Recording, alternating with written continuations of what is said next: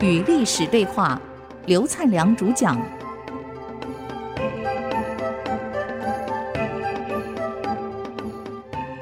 欢迎回到与历史对话，我是刘灿良。我们谈到这个呃隋文帝，他已经当了皇帝了，现在隋文帝杨坚了。下一个步呢，就已经指向南陈。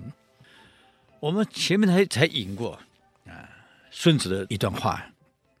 不可胜在己，可胜在敌。南城为什么垮？还是自己把自己搞垮。我们今天放弃政治观念，我们不要谈。毛泽东有一句话：“风吹墙倒，是真的风把墙吹倒吗？不，那么多墙，为什么每座墙都不倒，光这一座墙倒？因为这个墙角已经被腐蚀到一个程度以后，是借风而倒。”一个组织自己内部如果没有腐败到一个程度，谁也不可能把你吹倒。所以主政者不能不清楚。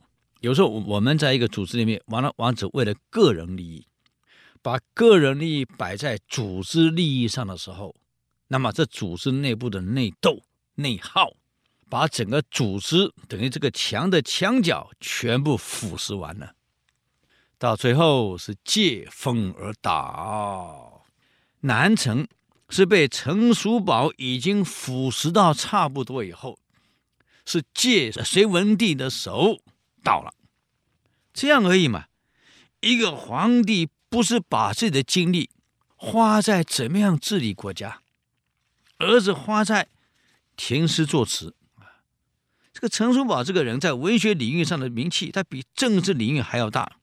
可别忘了，你是一个皇帝呀，像宋徽宗一样，书法写得很好，画画画得很好，诗词写得很好，那国家亡了嘛。所以，一个国家领导人不能把心血摆在这方面上面，要不然你一把皇帝位辞掉，别人当，你去做文学家，你又要坐在那个位置上，可正事儿又不干。陈叔宝是这样，高兴的时候上朝理理事，啊，其他时间呢？都在园林里面。这个老兄啊，文学造诣很好，写的词写的非常的美。我想我们读过历史都知道，这个南城的这个后主啊，陈叔宝最有名的作品是《玉树后庭花》，可能各位都听过了。哎呀，那个诗写的真好啊！啊，他有一段诗，他是内容这样写的：“立于芳林对高阁，新妆燕姿本倾城，映户凝娇。”乍不尽，初为韩泰笑相迎。腰肌连似花含露，玉树流光照后庭。花开花落不长久，落红满地归集中。哎呀，写的真是好啊！整首词写的非常的美啊，一点乱世的情景都没有，充满的就是艳丽。充满的就是想象力，啊，充满的就是男欢女爱。你想想看，在乱世里面，你老是搞这个怎么办？他不但这样哦，还把自己文人的创造力、想象力，不是用在治国上，用在他后花园的建设上。啊，他还盖了三个阁，叫临春阁、啊，节起阁、望仙阁三阁。那么，既然要望仙呢，要临春呢，啊，就让这个所有的宫女、爱妃们穿的衣服像天女一样，所有的嫔妃像天女一样，啊，邀了一些文人墨客，我们叫侠客，就一起在里面宴游，又是喝酒，又是吃饭，又是玩乐。那整个花园那是把它盖得像个仙境一样，就每天在里面享乐。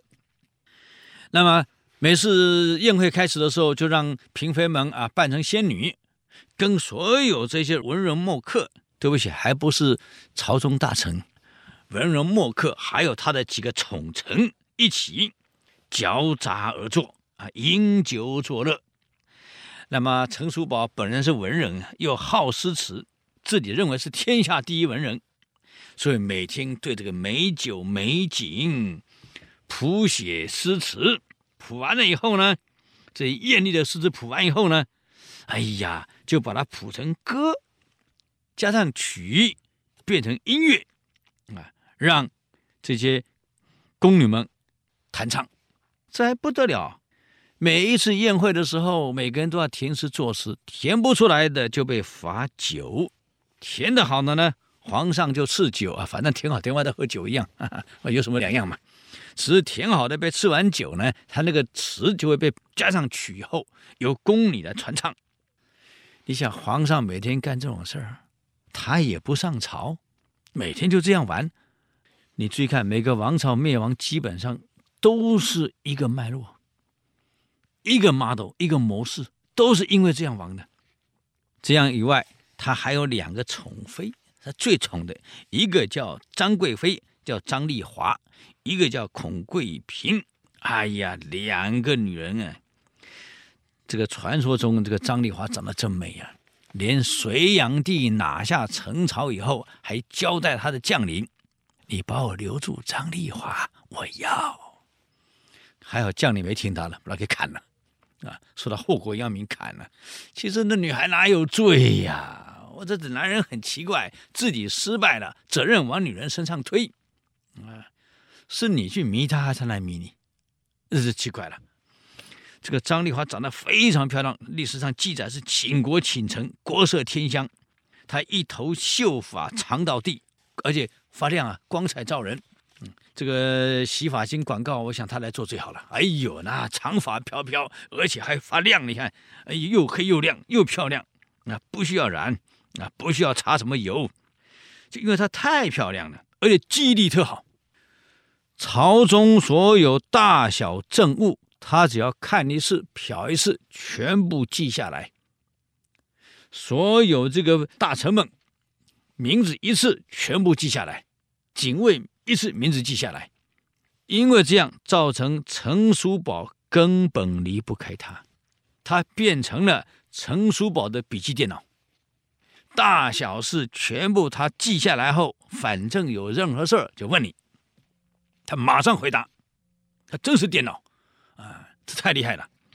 所以因为离不开张丽华，而且每次上朝的时候就让张丽华坐在自己的腿上。干什么？批改公文，这像话吗？当着文武百官面前，他来批改公文，让张丽华坐在腿上的，你看看。不但这样，还有什么事儿呢？我们再休息一下啊，再回来与历史对话。